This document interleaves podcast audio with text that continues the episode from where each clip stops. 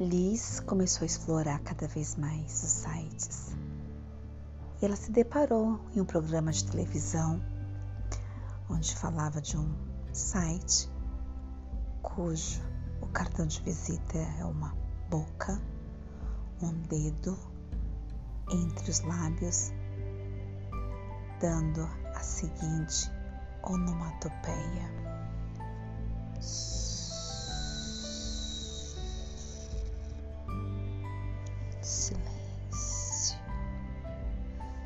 Não fale nada. Sabe aquela expressão de como alguém vai falar, você coloca o dedo assim, para. Exatamente assim que é o cartão de visita desse site. Lá Liz começou a realmente expor o que queria e quem queria. Afinal, nas outras salas, ela já tinha explorado todos os cômodos daquele outro aplicativo.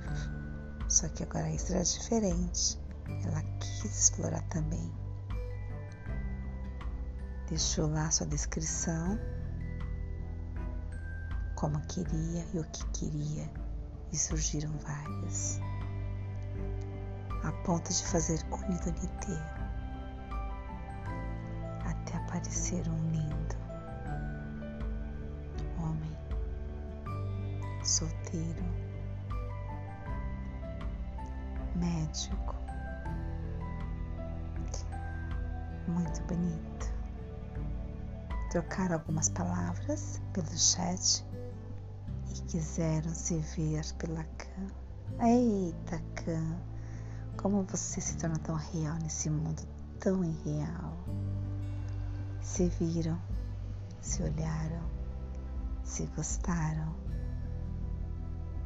E teve o porém, a distância, a distância.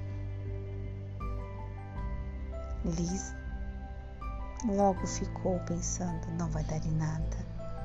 E ele também pensou, não vai dar em nada. E eles dialogaram, conversaram e nunca mais se olharam. Até que um dia ele apareceu aos redores do seu condomínio.